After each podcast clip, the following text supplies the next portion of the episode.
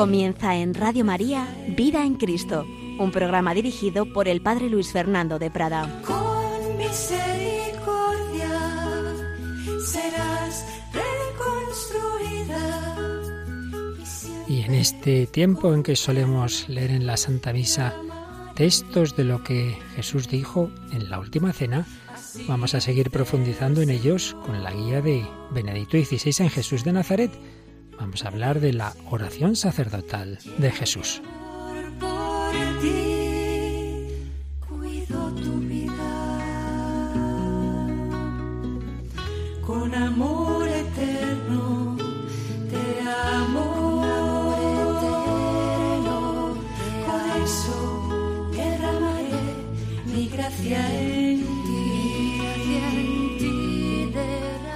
Un cordialísimo saludo, muy querida familia de Radio María. Vamos a seguir con nuestra exposición resumida de lo que nos dejó escrito en esa maravillosa obra Jesús de Nazaret en tres volúmenes. Joseph Ratzinger, Benedicto XVI, ya lo escribió siendo papa, pero no como papa en realidad, no como acto de magisterio, sino como teólogo particular. Joseph Ratzinger, grandísimo teólogo.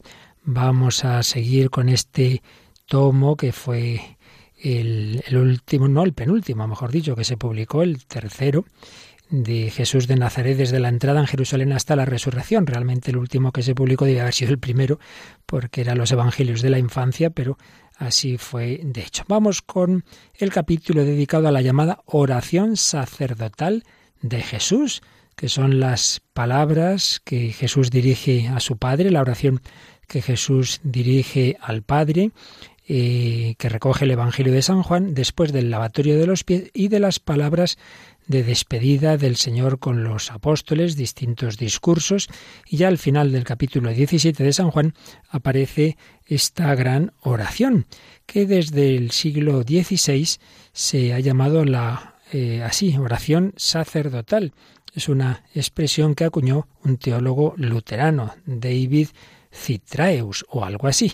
Pues este eh, teólogo empezó a hablar de oración sacerdotal, pero el carácter sacerdotal de la oración ya se había eh, subrayado desde los tiempos de los santos padres, como San Cirilo de Alejandría y posteriormente Ruperto de Deutsch. Vamos a, a ver esa oración de Jesús, nuestro sumo sacerdote. Nuestro sumo sacerdote dirigía al Padre su oración y ofrecía así el sacrificio y la víctima propiciatoria, sacrificada, sacerdote y sacrificio, señala, señala Ruperto de Dois. Primero vamos a, a leer por lo menos los primeros eh, párrafos de esta oración sacerdotal que, como decimos, está en el Evangelio de San Juan.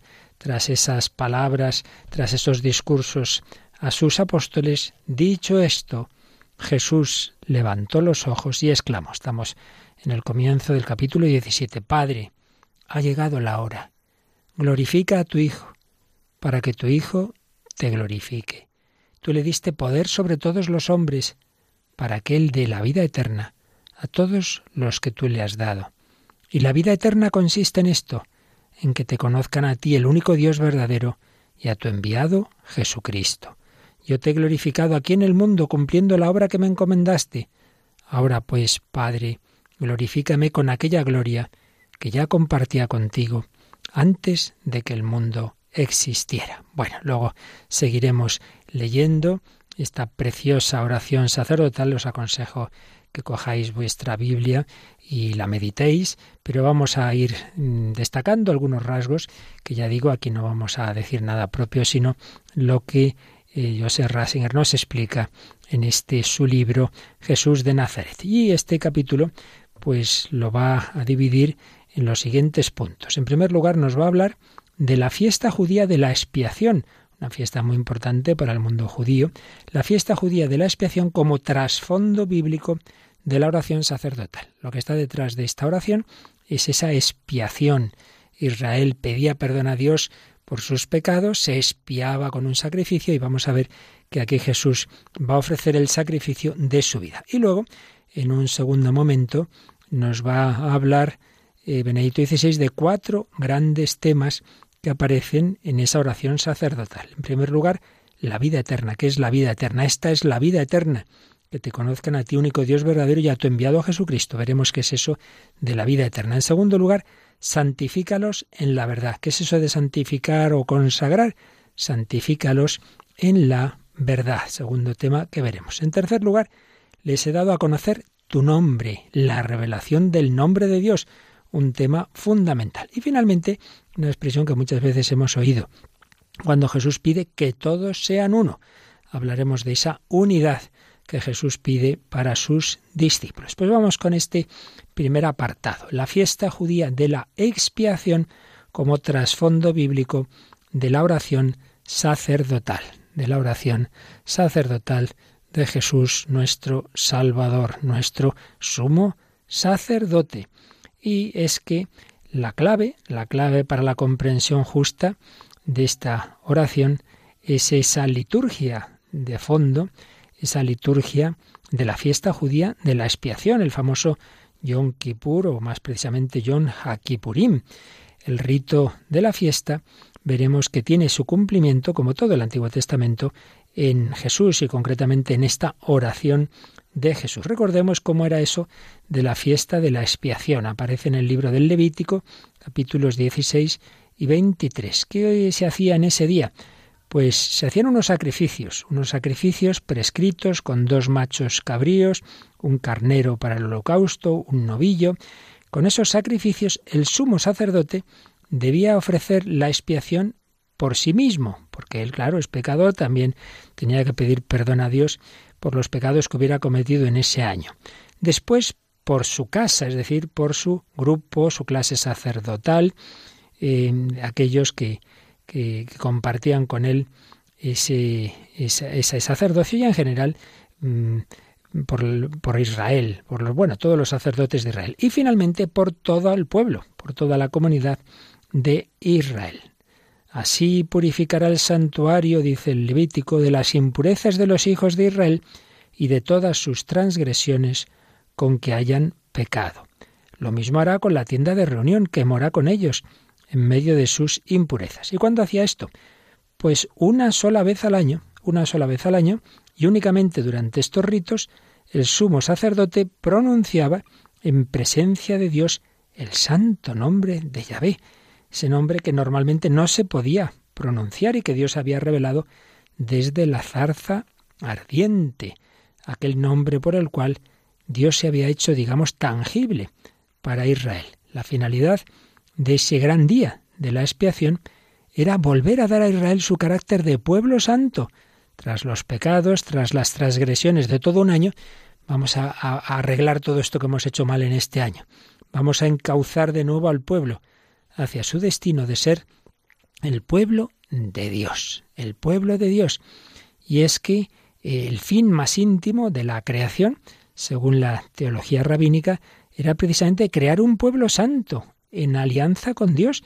El fin de la creación es crear un espacio para dar respuesta al amor de Dios, a su voluntad santa, a su voluntad santa. Era ese, ese fin de crear un pueblo santo en unión con Dios lo que hacía que se hubiera creado el mundo. Realmente si se crea el mundo no es para que haya eh, estrellas, astros y lagartijas, es para que haya un espacio eh, para la alianza, para el sí del amor entre Dios y el hombre, que va a tener esa etapa de, de ese pueblo de Israel como pueblo elegido. Como el hombre se separa muchas veces de ese destino de Dios, y el pueblo así lo hacía, pues estaba esta fiesta para expiar, para pedir perdón, para reparar los pecados que se habían cometido en el año transcurrido antes de esa fiesta. Y así se restablece la armonía, la armonía que, que este mundo pues tantas veces ha roto con Dios. La estructura de ese rito descrito en, en, Levítico 16, pues es lo que vemos detrás de la oración de Jesús. Así como el sumo sacerdote hacía la expiación, hemos dicho, por sí mismo, por la clase sacerdotal y por toda la comunidad de Israel, veremos que también en la oración sacerdotal Jesús ruega por sí mismo, por los apóstoles y finalmente por todos los que después, por medio de la palabra de los apóstoles, creerán en Él, es decir, por la Iglesia de todos los tiempos, por el pueblo de Dios. Él se santifica a sí mismo. y ofrece santidad a los suyos. Una oración de Jesús que lo presenta como el sumo sacerdote del gran día de la expiación. Su cruz y su exaltación son el día de la verdadera expiación para todos, en el que la historia entera del mundo, frente a todas las culpas humanas, con todos sus destrozos, encuentra su sentido, se la introduce en su auténtica razón de ser, en su adonde. Y en este sentido, esa teología que está aquí, detrás de este capítulo 17 de San Juan, pues está muy relacionada, se corresponde perfectamente con la de la carta a los hebreos. Sabéis que esa carta pues nos da ese sentido sacerdotal de la figura del Mesías, de Jesucristo, pero también, sin duda, con la teología de San Pablo, eh, particularmente en todo lo que tiene que ver con lo que va a decirnos en la segunda carta a los Corintios 5:20. En nombre de Cristo os pedimos que os reconciliéis con Dios. Y se pregunta Benedicto XVI, ¿acaso no es verdad que el problema esencial de toda la historia del mundo es el ser hombres no reconciliados con Dios, con el Dios silencioso, misterioso, aparentemente ausente y sin embargo omnipresente? Pues sí, y para realizar esa reconciliación está esta oración de Jesús, que es la puesta en práctica del día de la expiación, la fiesta siempre accesible de la reconciliación de Dios con los hombres. Y se pregunta aquí este egregio autor por la relación entre la oración sacerdotal de Jesús y la Eucaristía. El rito del día de la expiación vemos que se transforma aquí en plegaria, se hace concreta aquella renovación del culto a la que apuntaban la purificación del templo y las palabras de Jesús cuando hizo aquella purificación del templo que recordamos. Los sacrificios de animales habían quedado superados. En su lugar, ¿qué se pone? Pues lo que los santos padres griegos llamaban tisía lógique, en griego, sacrificio en modo de palabra, y que San Pablo va a calificar como logique latreia, es decir, culto modelado por la palabra, correspondiente a lo razonable, a la razón, Romanos 12.1. Pues bien, vemos que esta palabra, que la palabra, ocupa el lugar de los sacrificios del Antiguo Testamento. Esta palabra, en primer lugar, no es un hablar humano, es palabra de aquel que es la palabra con mayúscula, la palabra, el verbo, el Hijo Eterno de Dios, y que por tanto arrastra todas las palabras humanas dentro del diálogo interior de Dios, en su razón y en su amor. La palabra es la palabra de Dios, sin, sin duda, y por tanto estamos a un nivel Mm, infinito, infinitamente superior al de cualquier palabra humana. Pero no solo es que estamos hablando de la palabra divina, sino que esta palabra eterna se ha hecho carne. Y esta palabra eterna ha dicho, tú no quieres sacrificios ni ofrendas, pero me has preparado un cuerpo. La palabra es carne, más aún es un cuerpo entregado, es sangre derramada. Entonces vemos que sí que hay relación con la Eucaristía, porque con la institución de la Eucaristía Jesús transforma su sufrimiento, su padecer, la muerte en palabra, en la radicalidad de su amor que se entrega hasta la muerte. Y así él mismo se convierte en templo, en la medida en que la oración sacerdotal es una forma de poner en práctica la autoentrega de Jesús, constituye el nuevo culto y está internamente unida con la Eucaristía. Este es el trasfondo que hay en el que vemos que se relaciona en efecto la oración sacerdotal con la Eucaristía, porque ya sabemos que el Señor es el nuevo templo, hay un nuevo sacrificio, hay otra forma de, de, ofrecer a Dios el sacrificio, que es ofrecer la palabra, pero que la palabra es no simplemente palabras razonables, sino la palabra de Dios y palabra que se ha hecho carne, que tiene un cuerpo que se ofrece en sacrificio. Y hay otra referencia al Antiguo Testamento que el gran biblista André Fillet señaló, y es la relación que tiene este texto de la oración sacerdotal con aquel otro que muchas veces hemos visto ya en este programa, el cuarto cántico del siervo de Yahvé, en el capítulo 53 de Isaías. Bueno, en general en los cánticos del siervo de Yahvé, pero particularmente en ese capítulo 53, donde vemos que el siervo de Dios, el siervo de Yahvé, carga con la iniquidad de todos y se ofrece a sí mismo como expiación que lleva al pecado de muchos. 53, 10 y 53.12. Desempeña así el ministerio del sumo sacerdote. es sacerdote y víctima a la vez, y así realiza la reconciliación.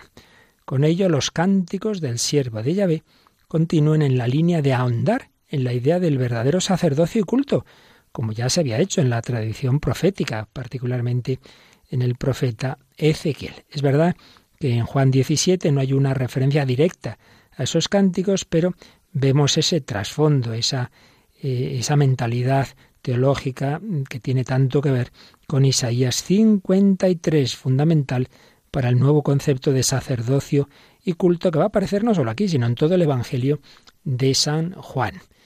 También vemos la relación con lo que ya vimos en otra ocasión, el lavatorio de los pies, también con el sermón del buen pastor. Recordemos que en ese sermón del buen pastor, en el capítulo 10 de San Juan, cinco veces Jesús dice que el pastor ofrece la vida por sus ovejas. Se declara la relación con Isaías 53. Así pues, terminando este apartado, en la novedad de la figura de Jesucristo, una novedad visible en que rompe externamente con el templo y sus sacrificios, se conserva, no obstante, la íntima unidad con el Antiguo Testamento. Ya lo sabemos, el Señor viene a cumplir la historia anterior, íntima unidad con la historia de la salvación de la antigua alianza. Él es ese siervo de Yahvé de Isaías 53. Él cumple todos los sacrificios. Él es el verdadero sumo sacerdote. Él realiza esa expiación el sacrificio de su vida es la gran expiación de los pecados, no sólo de un año, sino de toda la humanidad. Si pensamos también en la gran figura de Moisés, que intercedía por la salvación de Israel, pues nos damos cuenta de que el verdadero Moisés, el nuevo Moisés, es Jesucristo. Pues vamos a agradecer al Señor que también rezaba por ti y por mí, que rezaba por la humanidad, que rezaba por todos nosotros, que todo ello por amor, por amor al hombre, por amor a cada uno de nosotros pecadores, el Señor se ofrecía, ofrecía su vida, ofrecía el sacrificio de su vida. Vamos a darle gracias por ese inmenso amor.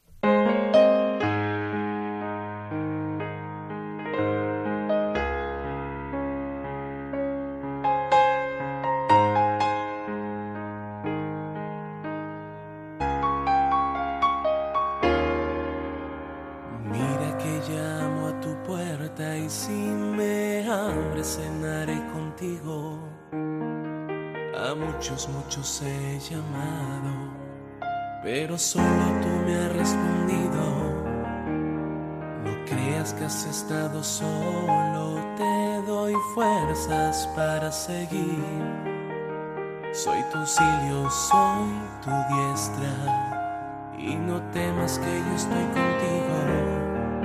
Solo quiero que me entregues todas tus preocupaciones y me ofrezcas tu dolor y yo la vida te daré. Confía en mí estoy aquí y entrégate del todo a mí.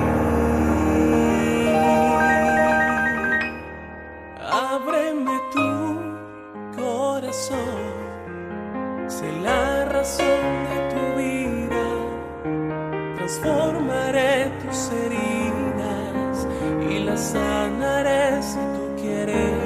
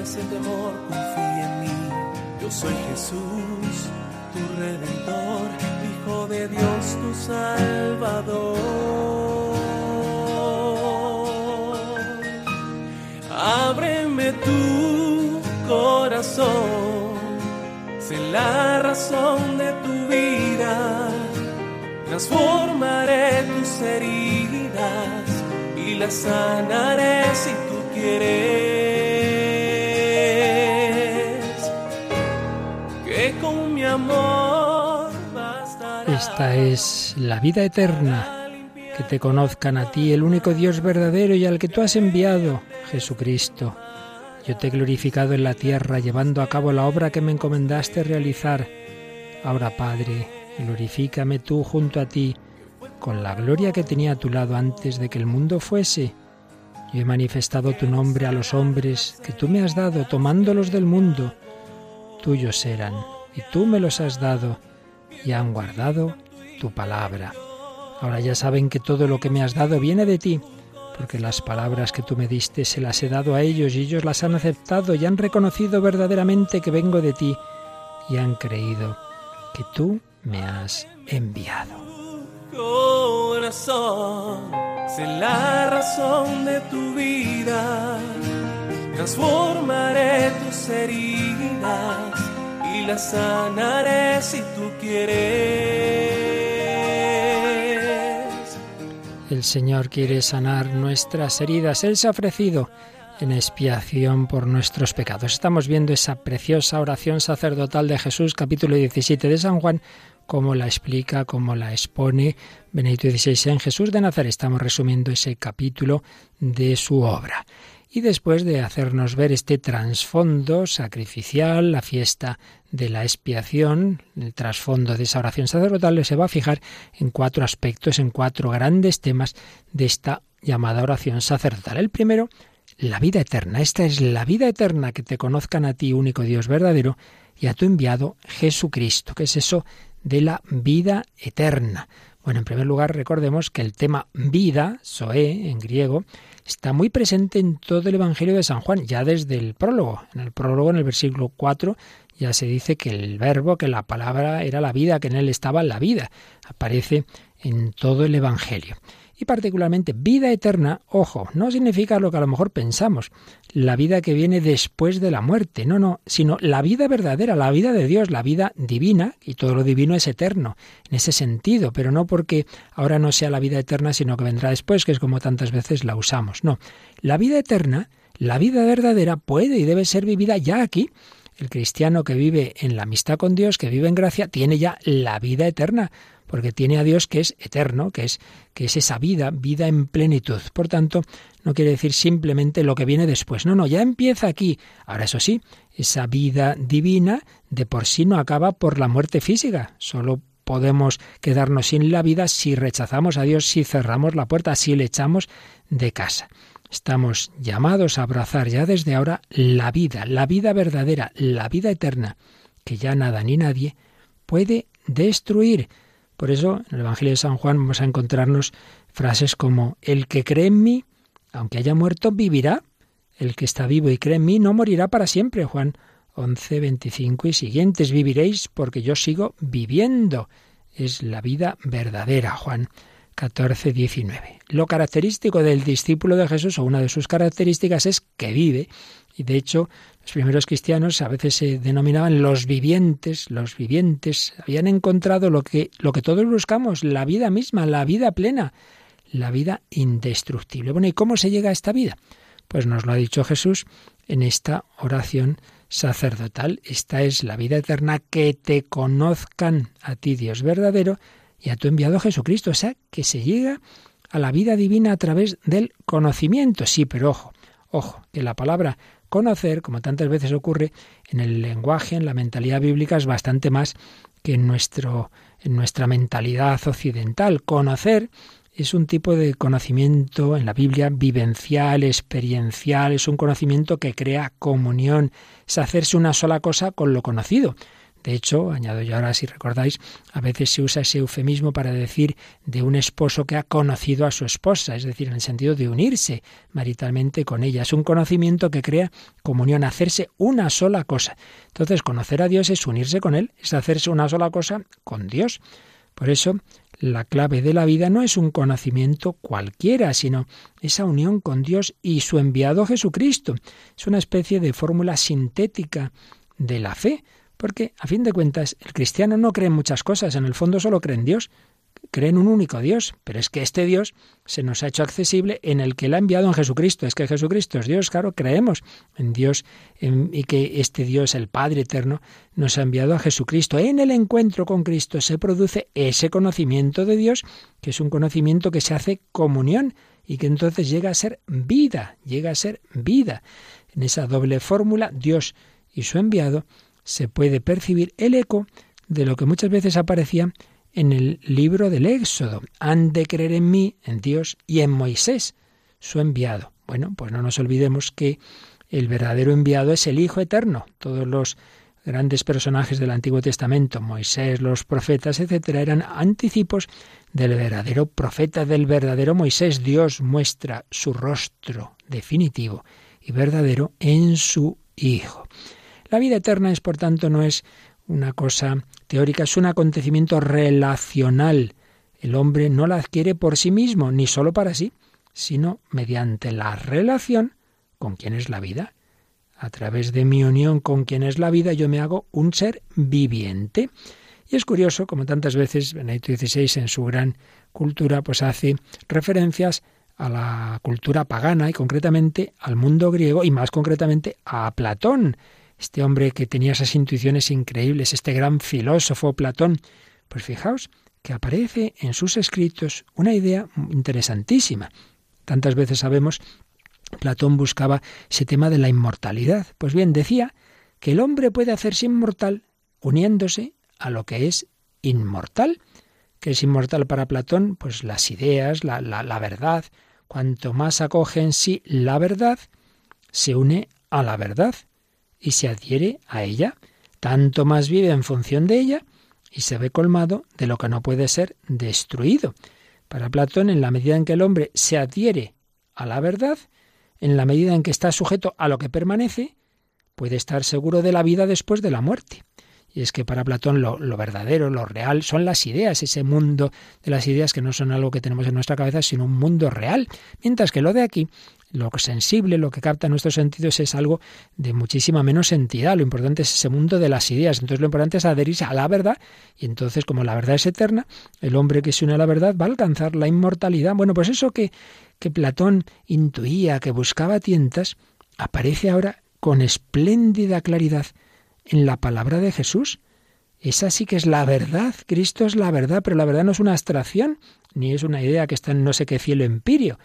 Es una persona. Cristo es la verdad. El hombre ha encontrado la vida cuando se sustenta en Cristo, que es la vida misma. La muerte puede sacarnos de la biosfera, pero la vida que la trasciende, la vida verdadera, esa en cambio perdura. Entonces hay que, hay que insertarse en esa vida. Y San Juan distingue lo que sería el bios, que es la vida de aquí simplemente, de Zoe, que es esa vida verdadera, que es la vida de Dios. Lo que da esa vida, ninguna muerte la puede quitar. ¿Y cómo llegamos a esa vida? Pues ya, ya lo hemos dicho, por la relación con Dios en Jesucristo. En Jesucristo. Por tanto, estamos llamados a vivir en relación. Es un modo de existencia bien concreto. Se entiende que fe y conocimiento no son un saber cualquiera, entre otros saberes más, sino que constituyen la forma de la existencia cristiana. Es un conocimiento de aquel que es el amor mismo, con lo cual, en realidad, es un conocimiento que se convierte en amor. Dios nos ha traído el amor a la tierra. Cuando el hombre se une a Dios, recibe el amor, el amor con el que correspondemos al amor de Dios y el amor que debemos darnos unos a otros. Esa es la vida verdadera. Y en el cielo, no lo olvidemos, tendremos ese amor de Dios y amor a Dios y amor al, a nuestros hermanos ahí ya en plenitud, sin las limitaciones con las que tantas veces vivimos nuestras relaciones en esta tierra. Pues de nuevo vamos a dar gracias al Señor, vamos a contemplar ese amor tan grande que Jesucristo ha traído a la tierra, vamos a pedirle que cada vez nos unamos más a Él, uniéndonos por el conocimiento vivencial a Dios en Jesucristo, viviremos el amor para siempre.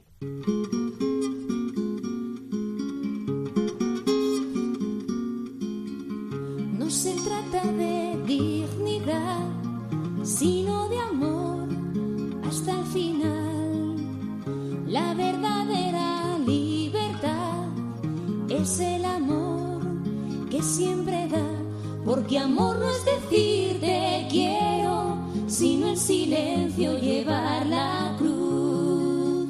Porque amor no es decir te quiero, es el sendero que abrió Se habla de solidaridad, pero el amor va más allá.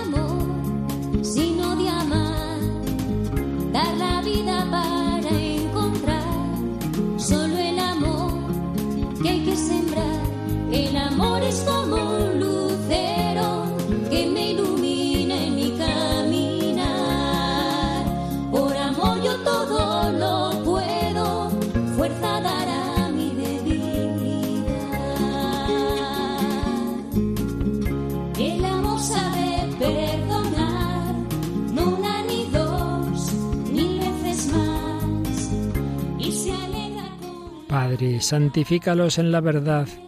Tu palabra es verdad. Como tú me has enviado al mundo, yo también los he enviado al mundo y por ellos me santifico a mí mismo para que ellos también sean santificados en la verdad. No ruego solo por esto, sino también por aquellos que por medio de su palabra creerán en mí, para que todos sean uno, como tu Padre en mí y yo en ti, que ellos también sean uno en nosotros, para que el mundo crea que tú me has enviado.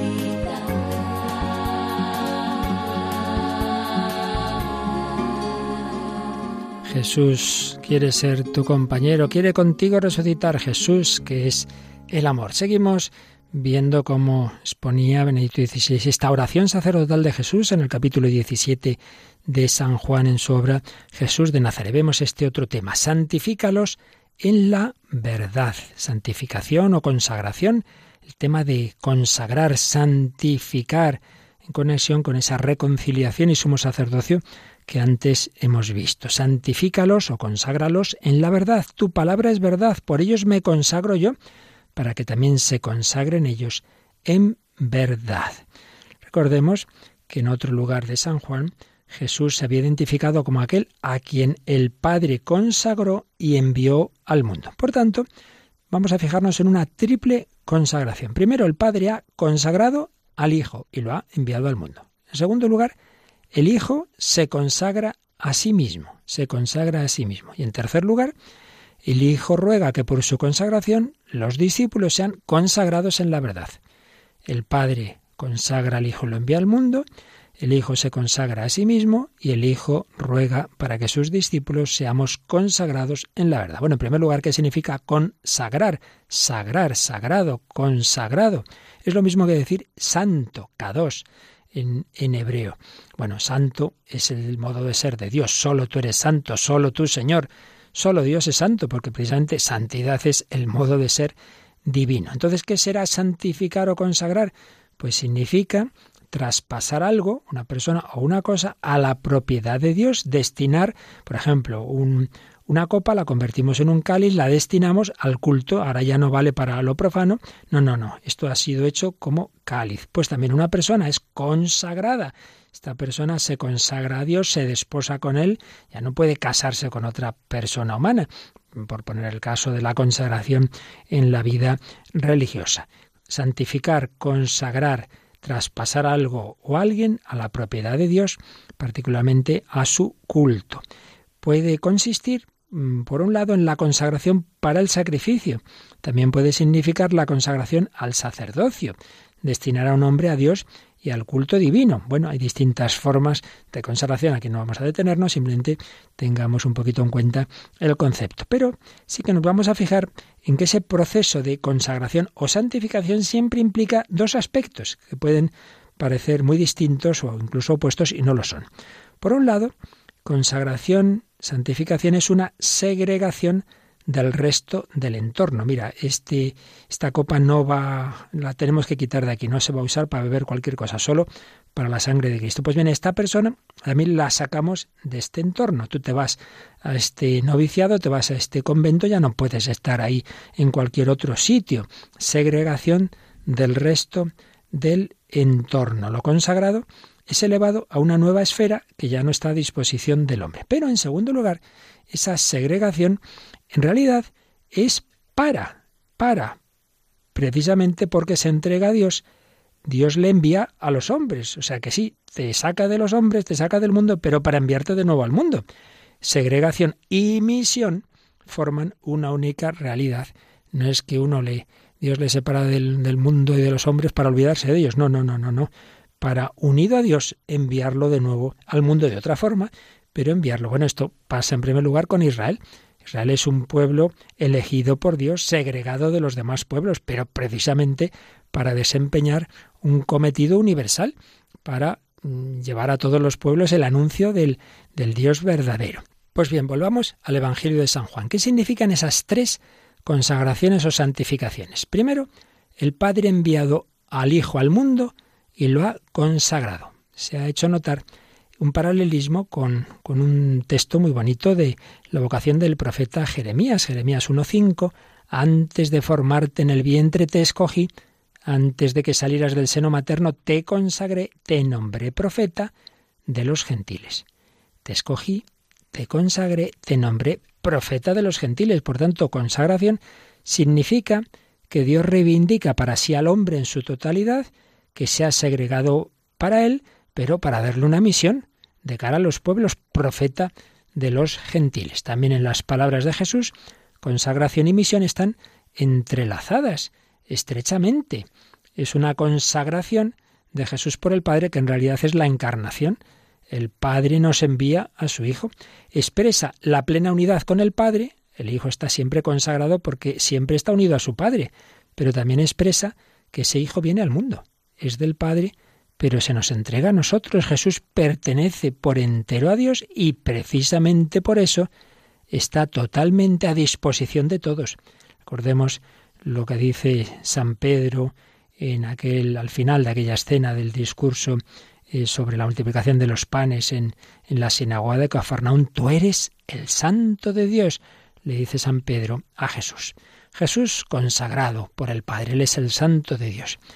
Pero vamos al segundo punto, cuando es Jesús el que se consagra. Primero el Padre consagra al Hijo, pero segundo decíamos, el propio Hijo se consagra. Me consagro yo. Juan 17, 19. Aquí os ahorro la reflexión y las citas que, hace Benito XVI, vamos a la conclusión de su reflexión.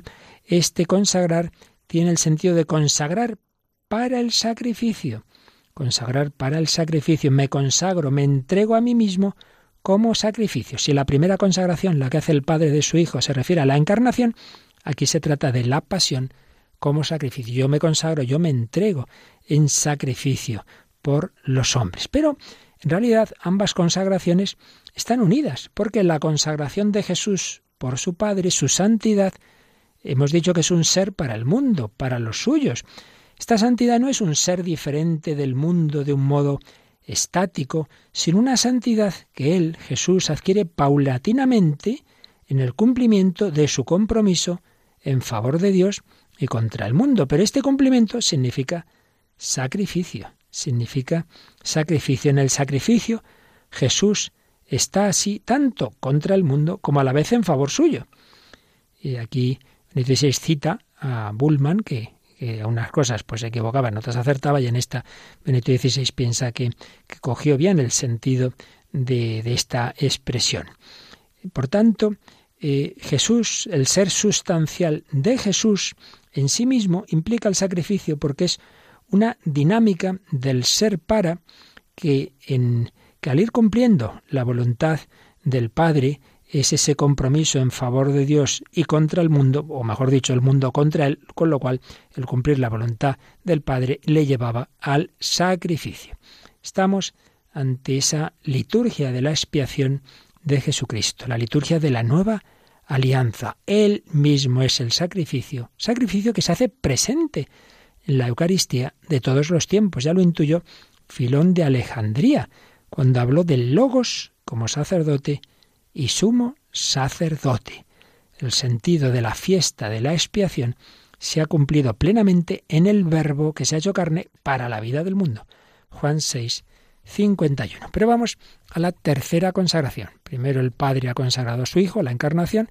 Segundo el Hijo se consagra a sí mismo, se entrega en sacrificio. Pero tercero, dice Jesús eh, en, en su oración, Padre, santifícalos en la verdad. Y luego, me consagro yo para que también se consagren ellos en verdad.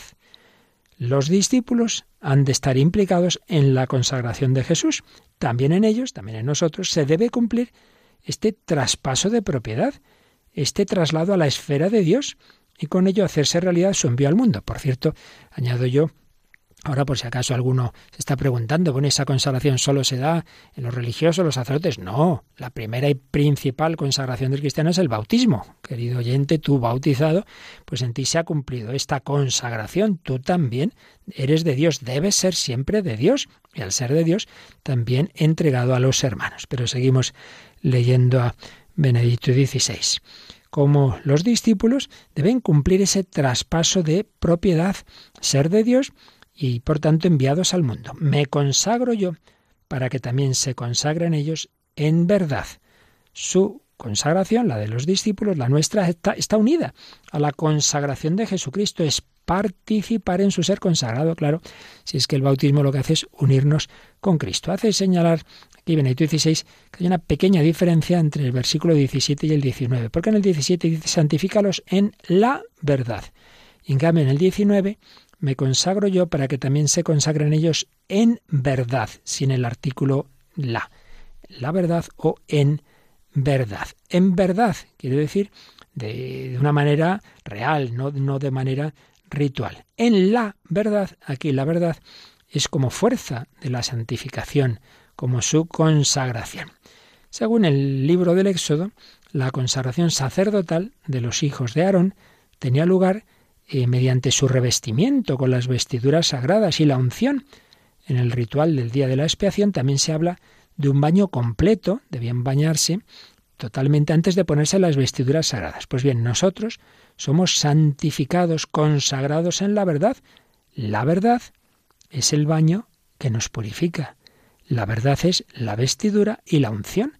Todo esto se nos da, se nos da a través de los sacramentos de la Iglesia, ante todo, como digo, en el bautismo.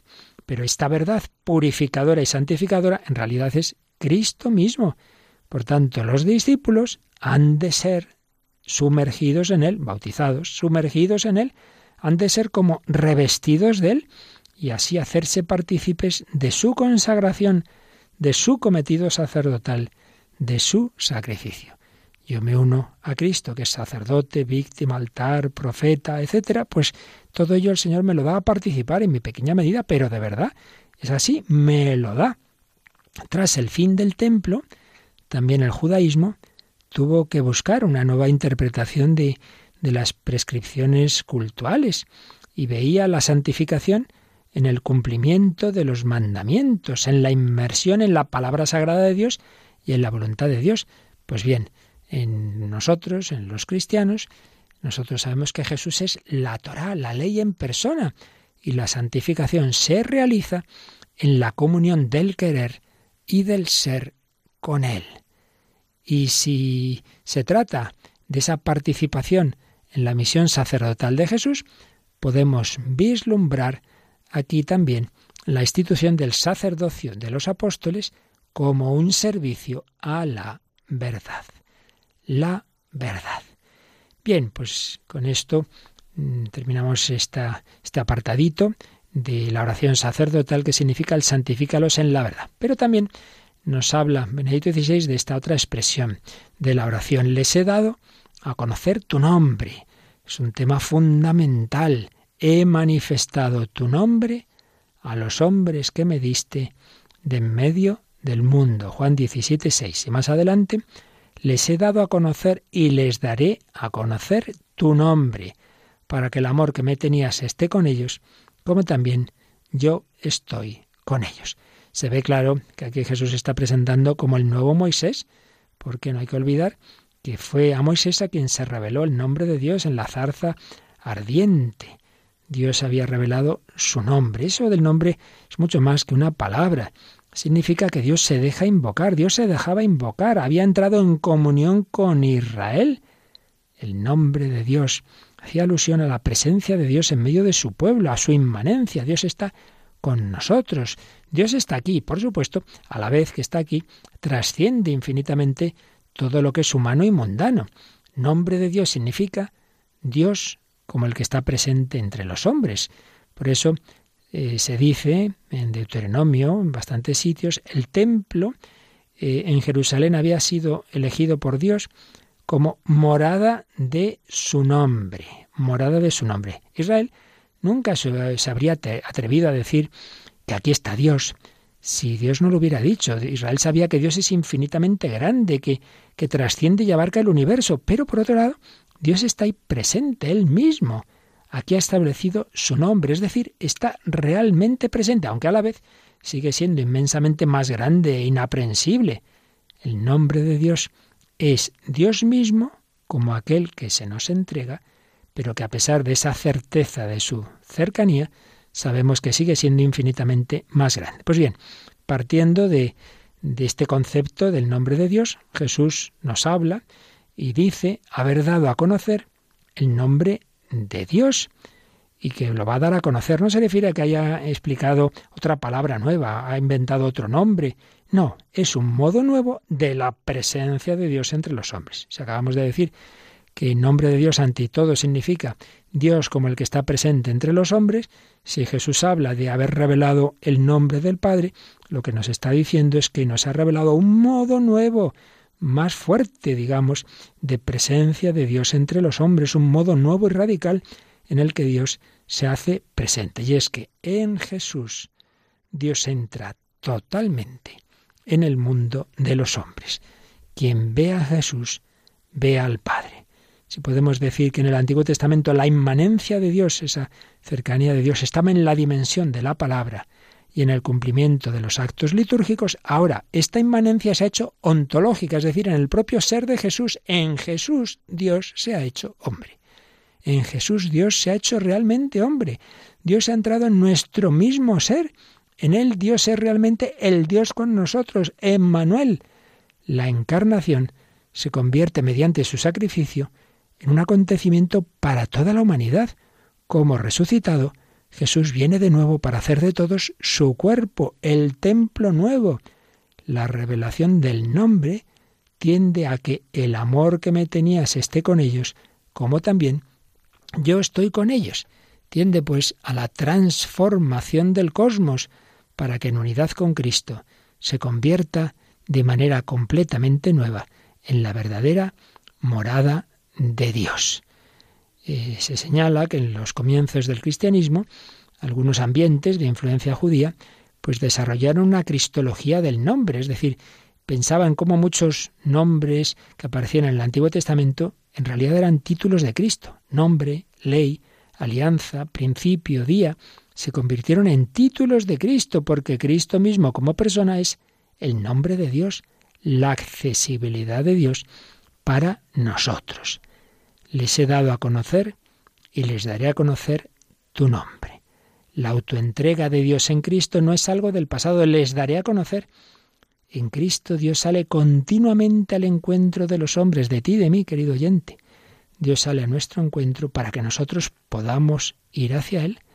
Dar a conocer a Cristo significa dar a conocer a Dios. Dios viene hacia nosotros, nos atrae dentro de sí para llevarnos más allá de nosotros mismos, hacia la inmensidad infinita de su grandeza y de su amor. Y nos quedaría por, por ver lo que dice Benedicto XVI en un último apartado sobre esa petición, que todos sean uno. Pero como nos queda poquito tiempo, pues lo dejamos para otra ocasión y nos quedamos pues agradeciendo al Señor cómo en su amor se nos ha acercado, se nos ha hecho tan accesible, ya no solo nos habla desde una zarza a través de un profeta, no, no, en ese hombre Cristo Jesús, en ese rostro, en esa palabra humana, está Dios mismo, Dios se ha hecho hombre, Cristo es la zarza ardiente, ese corazón de Cristo ardiente de amor por cada uno de nosotros. Por eso adoremos al Señor y que todo nuestro ser se postre ante Él. Ahí está Dios, que al nombre de Jesús toda rodilla se doble en el cielo, en la tierra, en el abismo. Se lo pedimos así, que vivamos esta oración sacerdotal de Jesús con agradecimiento, con adoración, con alabanza, porque Cristo resucitado y vivo está en medio de nosotros, el mismo que murió, que se ofreció un sacrificio en la cruz. Hoy está con nosotros, yo estaré con vosotros todos los días hasta el fin del mundo pues se lo agradecemos al Señor y que le veneremos a ese nombre, sobre todo nombre, el nombre del Señor.